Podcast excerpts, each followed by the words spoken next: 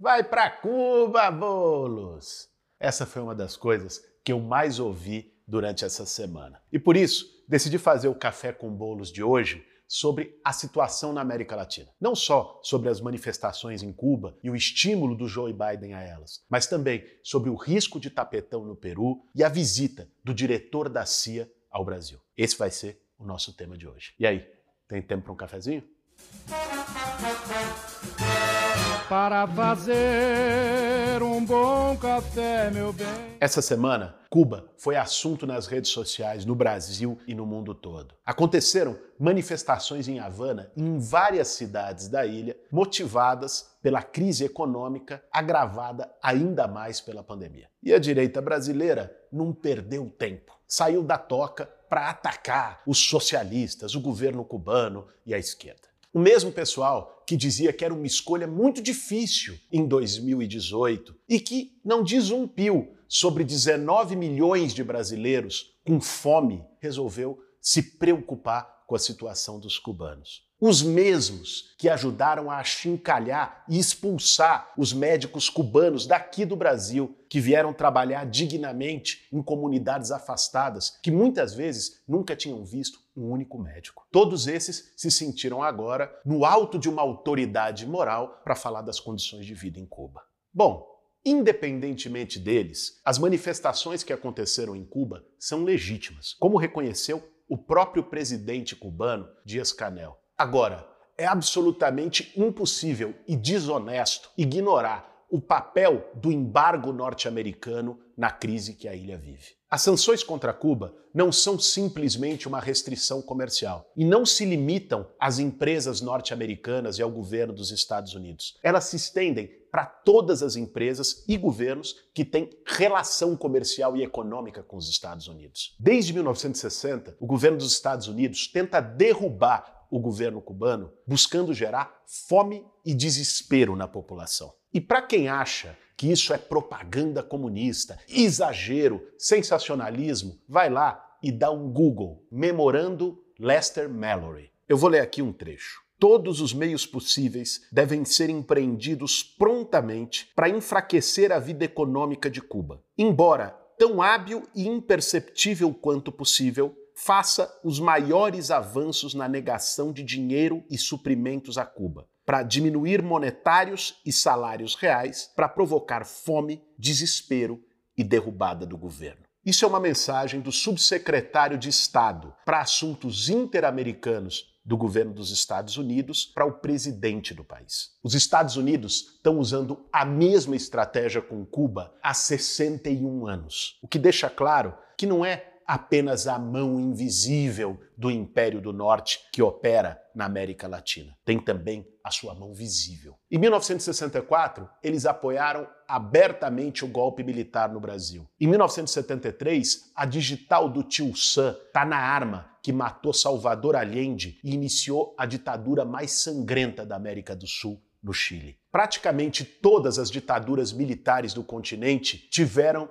influência direta dos Estados Unidos. Mas você pode achar que isso é coisa do passado, do tempo da Guerra Fria, que isso não acontece mais. Bom, vamos para Bolívia, em 2019, há menos de dois anos atrás. Lá teve um golpe miliciano contra o Evo Morales, com conivência das Forças Armadas bolivianas. Poucos dias depois, a presidente autoproclamada Janine Anês, que era uma senadora, recebeu o reconhecimento da Casa Branca como chefe de Estado da Bolívia. Uma reportagem do Intercept revelou que já em 2020, quando se convocou as eleições e os golpistas foram flagrosamente derrotados nas urnas da Bolívia, um alto funcionário do governo de Janine Áñez fez contatos com os Estados Unidos para recrutar mercenários para mais uma vez impedir que o resultado das eleições se concretizasse. Queriam a todo custo evitar a posse de Luiz Arce na presidência. Existem até áudios que foram revelados das comunicações entre os golpistas e os mercenários. Você viu algum dos direitistas brasileiros que passaram a semana falando SOS Cuba falarem SOS Bolívia no golpe de 2019 ou na tentativa de tapetão de 2020? Não, né?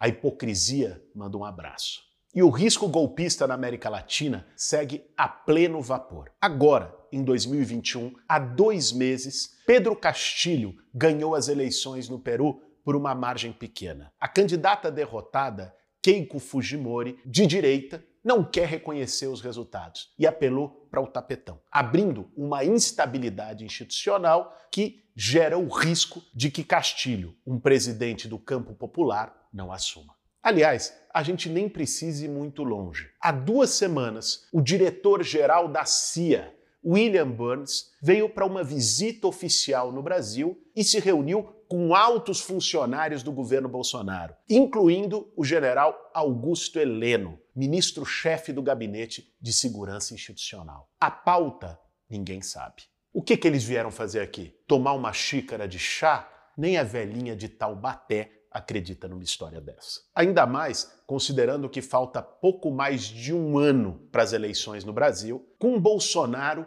em queda livre e chances reais de vitória eleitoral da oposição. Tem caroço nesse angu. No momento, existem todas as razões para uma preocupação real com as perspectivas da democracia brasileira. O que aconteceu na Bolívia agora há pouco mostra que o jogo do imperialismo norte-americano não está nem perto de acabar. E aqui no Brasil, a gente tem um presidente de extrema direita que diz em alto e bom som que não vai aceitar o resultado das eleições se ele for derrotado. Falando de voto impresso, de fraude eleitoral, criando a todo momento instabilidade com as Forças Armadas, se articulando junto com o miliciano. O Brasil tem riscos reais de ruptura institucional. Por isso, Considerando a nossa história, nós temos motivos mais do que suficientes para ficar intrigados com uma visita como essa do diretor-geral da CIA nesse momento. A história mostra, em exemplos fartos, que qualquer presidente norte-americano, seja republicano, seja democrata, no fim do dia está preocupado em garantir os interesses econômicos do império e não a democracia ou a soberania popular de qualquer país do mundo. Ainda mais aqui na América Latina, que desde os tempos coloniais eles insistem em tratar como seu quintal. Tem gente que acha que isso é teoria da conspiração, mas basta a gente olhar a história. Aliás, a teoria da conspiração na intervenção norte-americana na América Latina dura 50 anos, que é o tempo em que ficam confidenciais os documentos da CIA. Depois, quando esses documentos aparecem, deixa de ser teoria da conspiração e passa a se chamar história. Foi assim no golpe de 1964. Durante muito tempo, as pessoas acreditaram que era conspiratório falar da intervenção dos norte-americanos no golpe militar brasileiro. Em 2014, quando se revelaram os documentos dos Estados Unidos, ficou claro a participação do próprio presidente norte-americano na orientação do golpe e o papel que o embaixador deles teve na articulação direta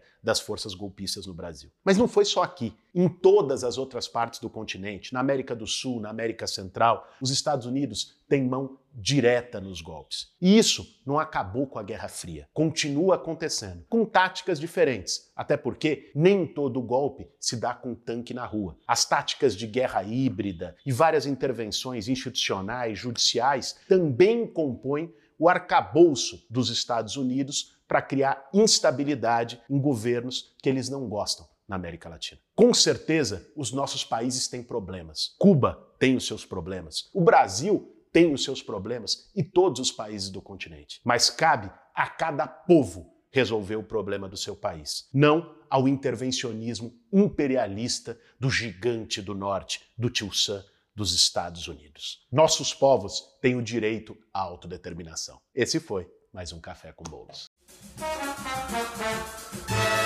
Para fazer um bom café, meu bem.